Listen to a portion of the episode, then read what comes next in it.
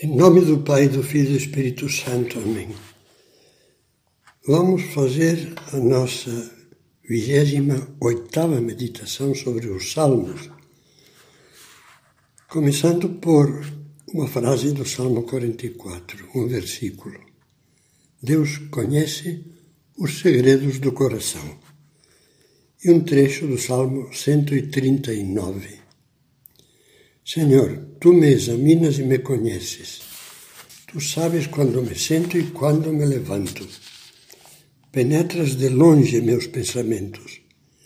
Vês claramente quando ando e quando repouso. Sabes todas as minhas trilhas. As trevas não são escuras para ti, e a noite brilha como o dia. A densa escuridão é para ti como a luz. Examina-me, ó oh Deus, e conhece o meu coração.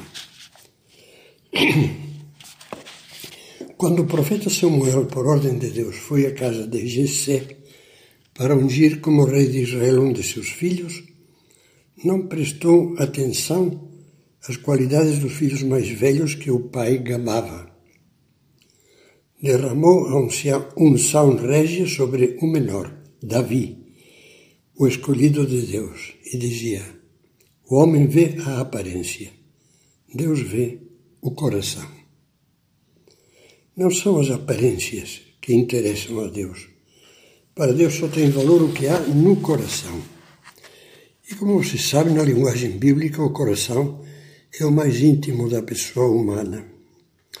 Aquele fundo da alma onde se encontra a raiz e a verdade dos nossos pensamentos, dos nossos desejos, dos sentimentos, das intenções e das decisões. É exatamente sobre isso, dizia São Paulo, que Deus julgará a nossa vida no dia do juízo. Não julgueis antes do tempo, até que venha o Senhor. Ele porá às claras o que está escondido nas trevas e manifestará as intenções dos corações.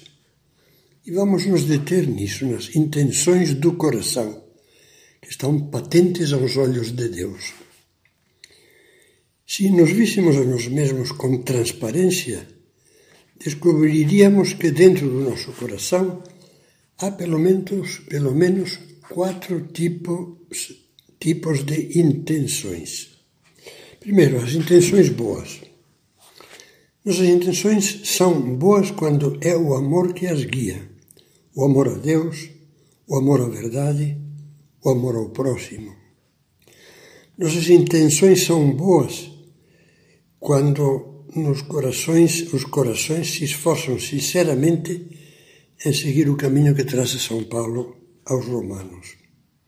Não vos identifiqueis com este mundo, mas transformai-vos renovando a vossa maneira de pensar e julgar, para que possais distinguir o que é da vontade de Deus, a saber, o que é bom, o que lhe agrada, o que é perfeito. Na medida em que o amor vai impregnando até as menores das nossas intenções e ações, nessa mesma medida vamos amadurecendo. Chegamos espiritualmente ao estado de adultos, como diz São Paulo, à estatura de Cristo. O teste da autenticidade deste amor é a cruz.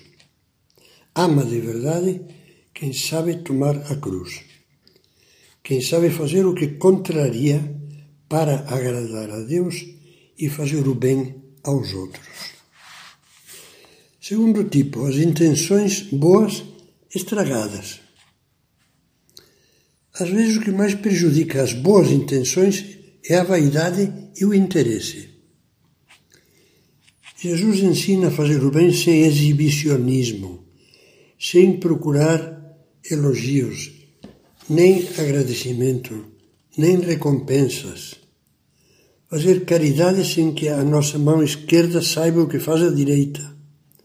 Orar sem ostentação, ou seja, sem buscar ser vistos e admirados por isso jejuar e, em geral, fazer sacrifícios sem que se note, sorrindo. Da mesma forma, devemos evitar fazer pose hipocritamente.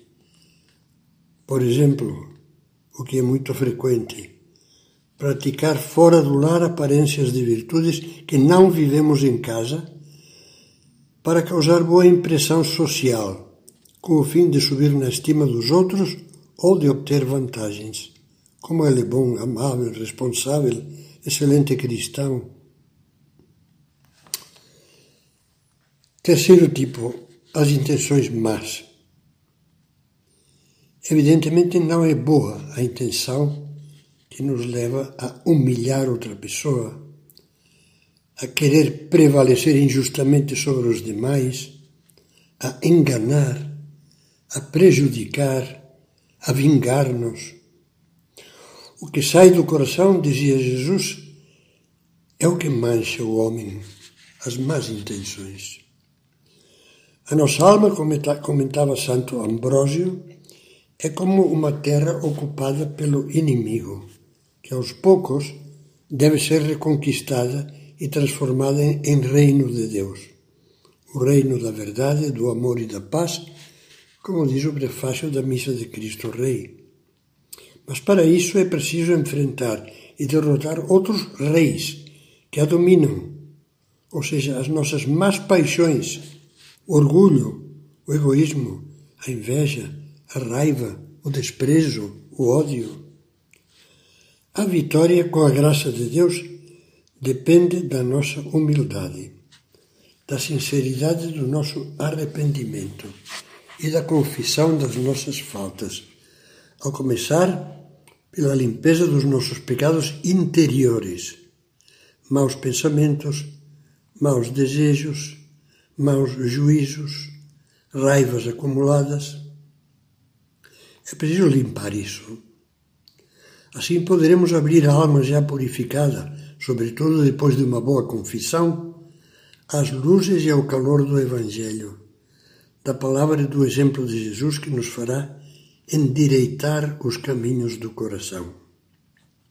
Quarto, por fim, as intenções ausentes. Por falta de ideais, há pessoas que vão tocando o barco da vida na maior rotina por mera inércia. Como não têm intenções grandes e boas que os estimulem, não se propõem metas concretas de mudança e crescimento nas virtudes.